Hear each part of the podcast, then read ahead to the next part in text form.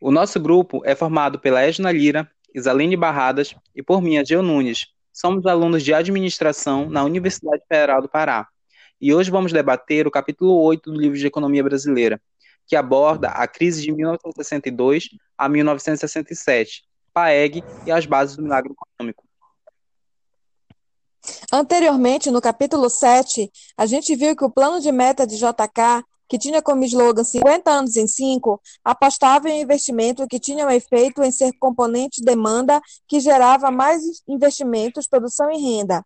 Vimos também que esse plano de meta seria positivo para continuidade econômico, não fosse o fato de que o investimento gera capacidade produtiva, ou seja, muito investimento em pouco tempo, o que acabou gerando uma capacidade produtiva muito elevada, além da alta capacidade ociosa, o que desestimulava outros investimentos no país. Exatamente isso, Isa. E quando o novo presidente Jânio Quadros toma posse em janeiro de 1961, ele se depara com a herança macroeconômica do período de JK. E sem mecanismos institucionais para a criação de uma poupança, o esforço de industrialização acelerada provoca profundos desequilíbrios econômicos internos e externos. A gente pode observar também que, após um período de intenso crescimento do PIB entre 1956 e 1962, a economia brasileira sofreu uma diminuição que se manteve até 1967. Entre os anos de 1962 a 1967, a taxa média de crescimento do PIB caiu pela metade daquela alcançada tempos antes.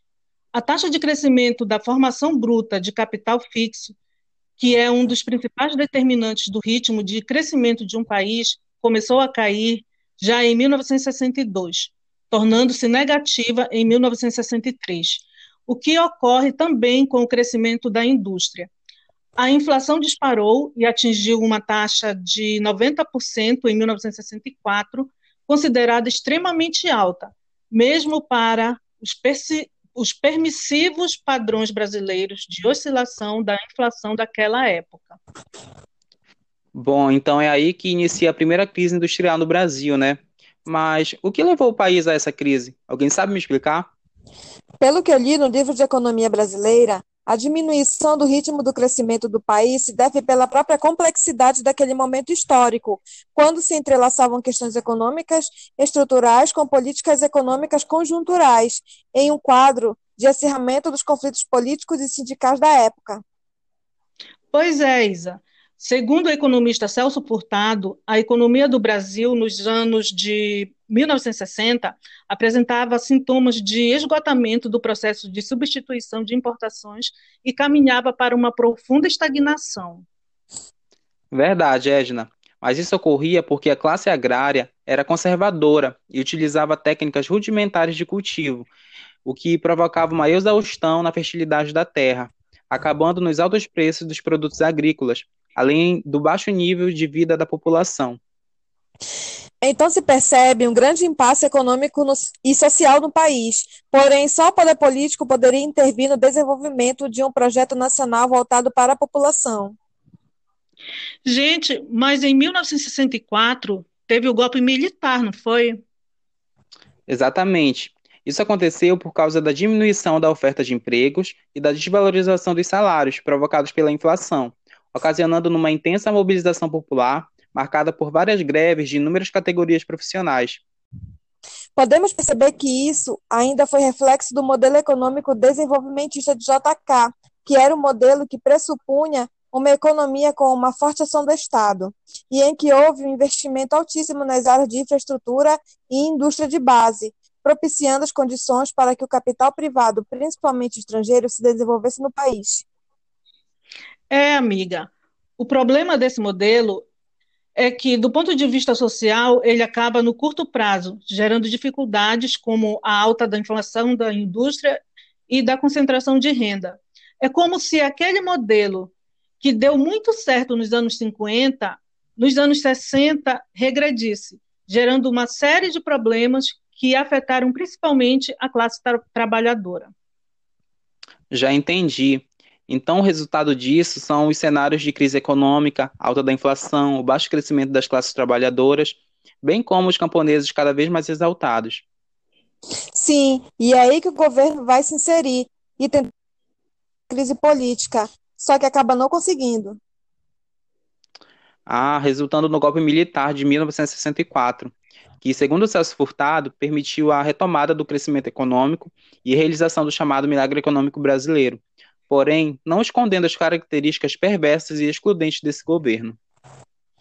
Sim, mas não podemos esquecer que foi no governo de João Goulart que, na tentativa de solucionar a crise econômica, foi criado o Plano Trienal.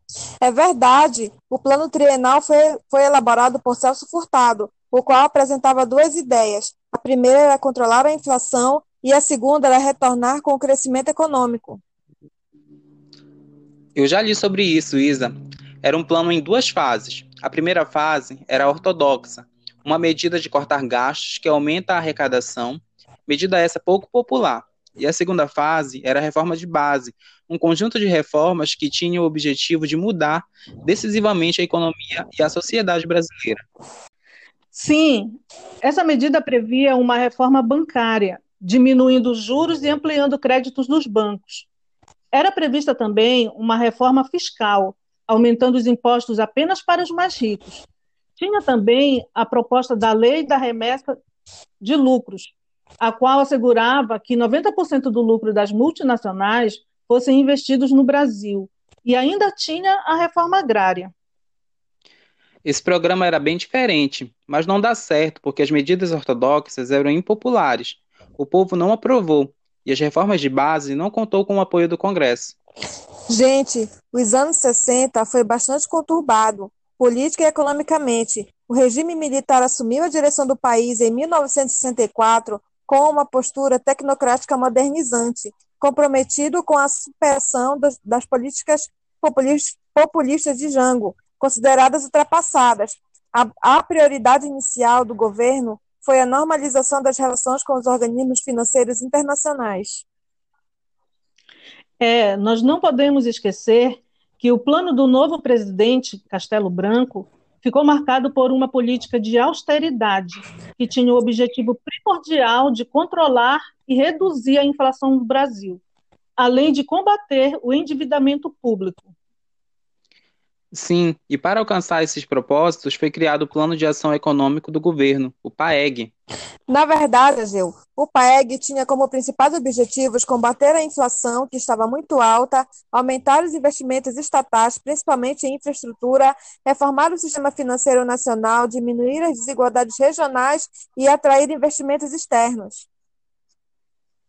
A equipe econômica de Marechal Castelo Branco era liderada por Roberto Campos, ministro de Planejamento, e Otávio Bulhões, ministro da Fazenda.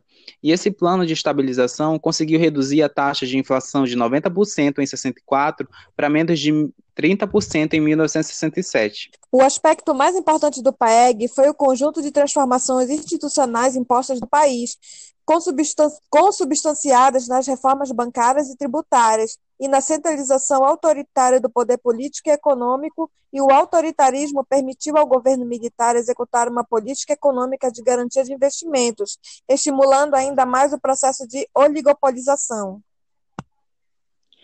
É, nós podemos considerar o PAEG como um programa de estabilização positivo. Apesar de seus custos para uma parcela importante da população, o plano reduziu a inflação e executou um, um amplo conjunto de transformações institucionais fundamentais para o, grande crescimento econômico que se, que se seguiria. Aqui a gente finaliza o nosso podcast. Nossos agradecimentos. Muito obrigada.